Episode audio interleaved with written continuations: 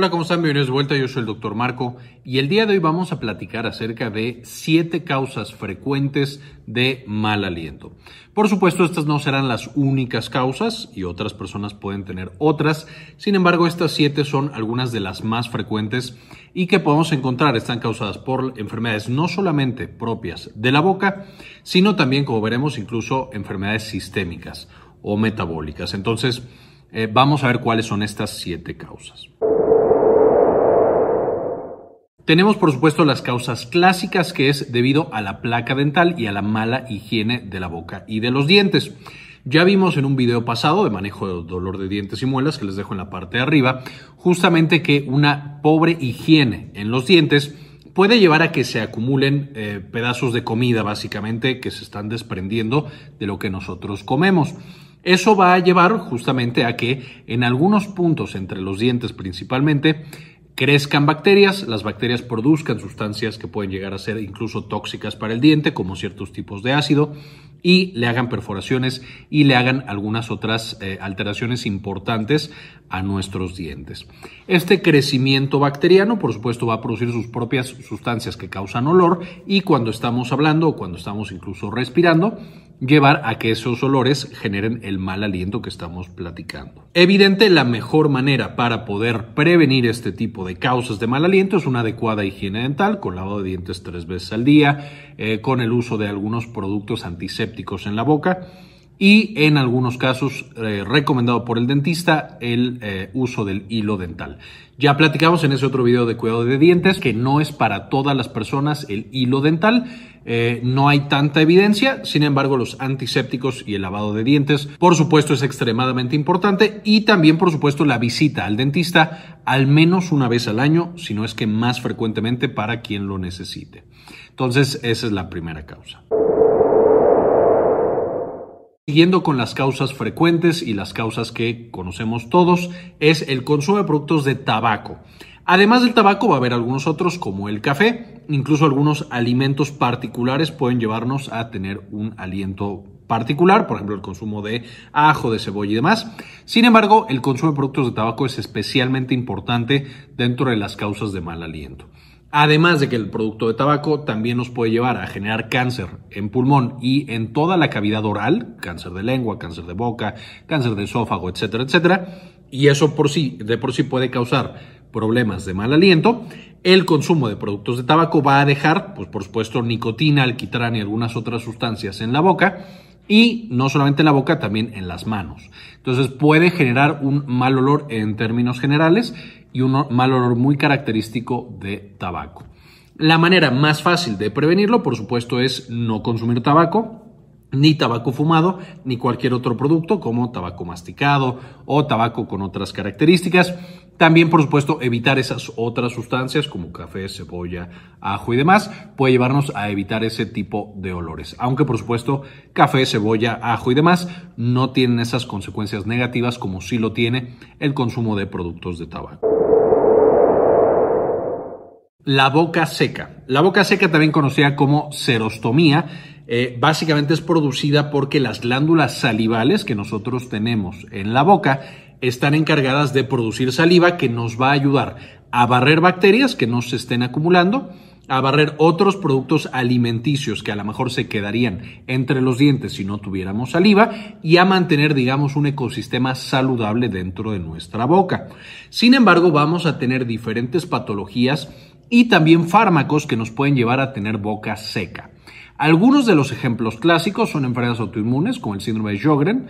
Eh, también vamos a tener algunas disregulaciones del sistema nervioso autónomo y finalmente algunos medicamentos, entre los cuales podemos encontrar todos los anticolinérgicos, Ahí tenemos eh, algunos antihistamínicos, algunos antidepresivos, tenemos la isotretinoína para el acné, tenemos también algunos otros fármacos para el sistema nervioso autónomo, como la atropina, etcétera, etcétera. Muchos también para el sistema nervioso central, antipsicóticos y demás.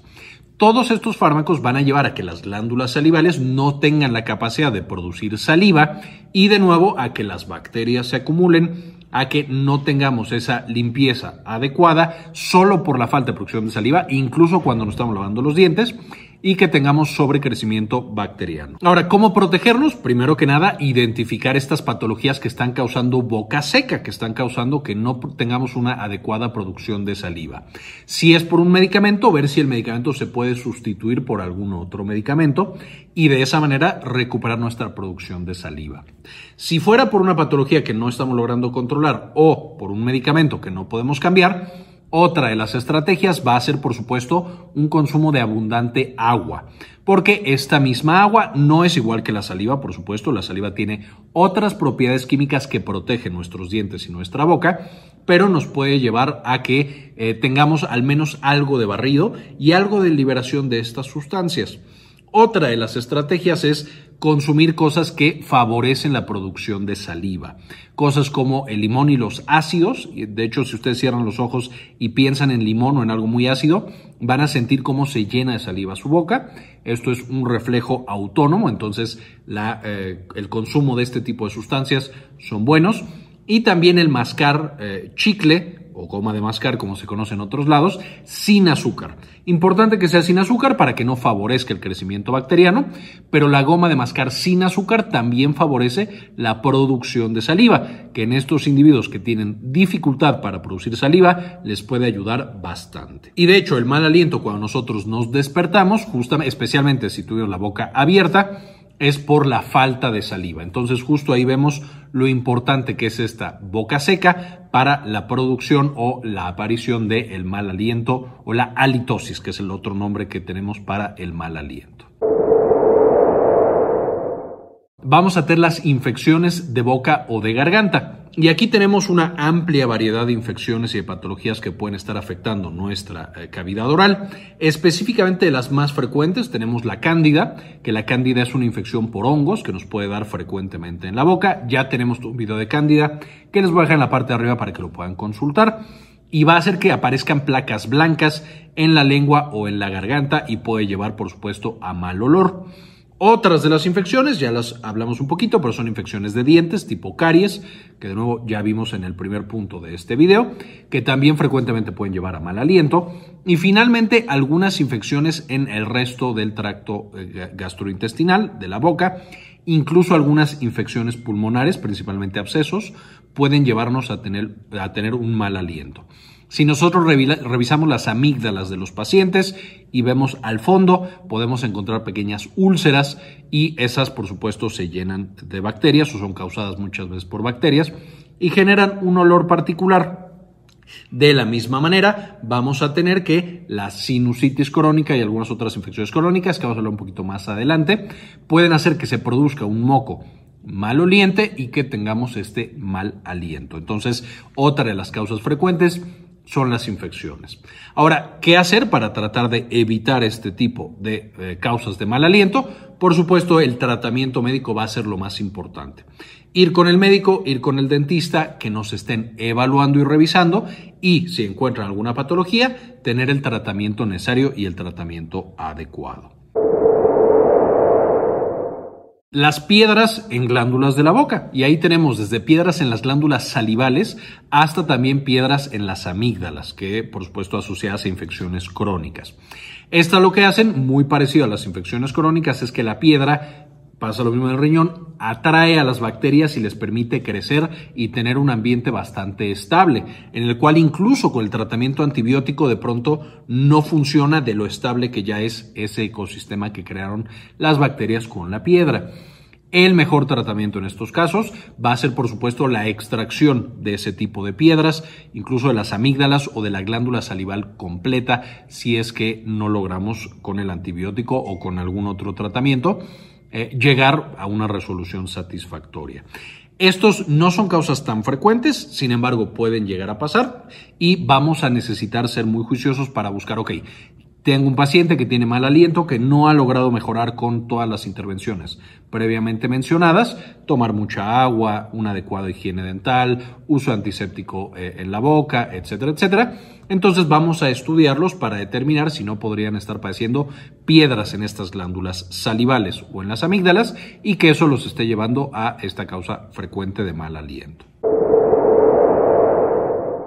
La sinusitis crónica. Esta es una causa que frecuentemente no es reconocida, pero recordaremos que tenemos los senos paranasales, tenemos varias eh, cavidades llenas de aire que nos dan justamente la facultad o la capacidad para vocalizar, para hablar que tenemos usualmente.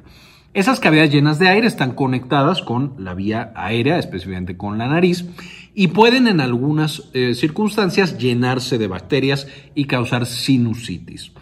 Esta sinusitis bacteriana puede también eh, dar paso a una sinusitis crónica en la cual, debido a factores de nuevo infecciosos, como estábamos viendo, pero también debido a alergias, que muchos de ustedes seguramente ya sabrán que tienen sinusitis crónica alérgica, y lleva a que se inflamen estos senos paranasales, eh, produzca una gran cantidad de moco y ese moco, por supuesto, sea expulsado de alguna manera eventualmente a lo que nos va a llevar es que a ese moco que estamos eh, nosotros teniendo va a ser expulsado a la vía eh, gastrointestinal, eh, justamente a la nasofaringe, y tenemos el escurrimiento retrógrado, es decir, que estamos moqueando para adentro. En vez de sacar los mocos, los echamos para adentro y eso nos lleva a que ese moco, muchas veces fétido, porque las bacterias crecen de manera crónica en nuestros senos paranasales, nos lleve a esta causa más o menos frecuente de mal aliento.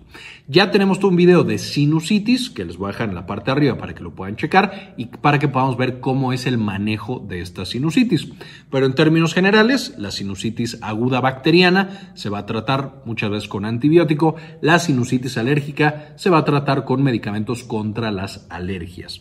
Y con ese tipo de tratamientos podemos limpiar un poco nuestros senos paranasales y que ya no estemos teniendo este escurrimiento de moco retronasal, de nuevo que no se produzca el moco fétido y que no tengamos esa causa de mal aliento. Enfermedades generales o enfermedades metabólicas. Y aquí, a fin de cuentas, cuando nosotros exhalamos aire a través de la boca, por supuesto que va a pasar por la boca y si la boca no está sana, si la cavidad nasal o las demás estructuras que están cerca de la boca no están sanas, vamos a tener una patología. Pero importante recordar que ese aire que estamos expulsando viene de los pulmones y viene de lo que juntamos del resto de nuestro cuerpo. Entonces, de pronto vamos a tener que patologías muy distantes, es decir, en órganos que uno pensaría no tienen nada que ver con eh, el aliento, pueden llegar a causar mal aliento. Y aquí algunas de las principales eh, características de este mal aliento, no va a ser un mal aliento eh, que huele así como de bacterias, como purulento y demás. Podemos tener olores muy, muy diversos.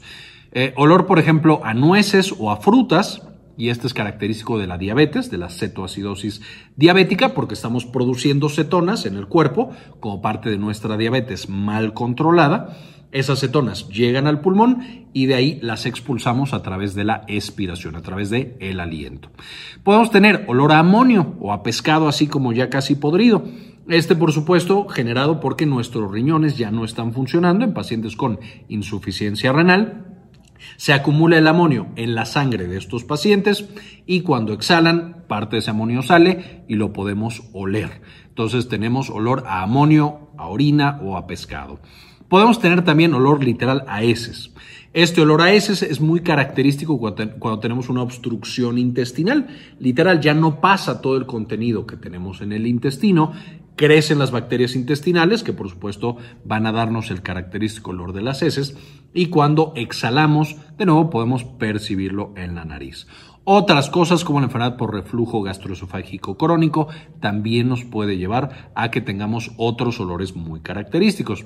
Entonces, cuando ya tenemos un paciente que hemos estado tratando y que no logramos mejorar en su mal aliento, o que tiene un olor muy particular de aliento, tenemos que pensar en estas enfermedades metabólicas, estas enfermedades más generalizadas y de esa manera llegar al tratamiento correcto, que por supuesto va a ser el principal elemento que nos va a ayudar para controlar ese mal aliento. No algo que hagamos en la boca, no dulcecitos, no higiene dental, demás, sino controlar esa enfermedad metabólica, que es lo que está generando todas estas sustancias volátiles que nos dan ese mal aliento. Y bien, esta era la información que quería compartirles el día de hoy. No, no olvidemos que el aliento puede ser algo desagradable, pero también puede ser algo extremadamente importante para determinar la salud que tenemos en ese paciente. Y será muy importante estarlo explorando, estarlo revisando y preguntarle a nuestros pacientes qué ha pasado con su aliento, si tiene algún cambio, si se ha mantenido, si es agradable para lo que podemos esperar en un aliento. Otras causas que ya no mencioné en este video, pero son algunas hormonas, algunos otros medicamentos que podemos estar tomando y algunas otras patologías que a lo mejor no son tan frecuentes. Me pareció que estas siete eran adecuadas para empezar a meternos en este mundo del control del mal aliento. No quisiera irme sin antes agradecer a algunas de las personas que han decidido apoyar al canal con una donación mensual de uno o de dos dólares, porque realmente nos ayudan a hacer este tipo de investigaciones y compartirla con el resto de las personas. Este video en particular quiero dedicárselo a Antonio Guizar, Mariana Martínez Torres, Vaquita Gamer, Leonor Paves Cabezas, Carlos Ramírez Quintero, Luis Fernando Zacarías, Cookies Juárez, Aurora Martínez, Jason Silva, Cindy Magaña Bobadilla, Gustavo Francioli, Alejandro Pardo, Doctor Mineralín, Pablo Antonio y Gilberto Argueta. Muchísimas gracias por todo el apoyo que nos brindan eh, y por permitirnos hacer este tipo de videos. Con esto, ahora sí terminamos y como siempre, ayúdanos a cambiar el mundo, compartan la información. Quería comentarles también que ya tenemos activada nuestra clínica en línea, Clínica Cares. Eh, nos pueden encontrar en clinicacares.com.mx para agendar alguna consulta. Principalmente atendemos los temas de salud de la mujer y también, por supuesto, consulta general. Si tienen alguna duda, alguna consulta, aquí en clinicacares.com.mx nos pueden encontrar.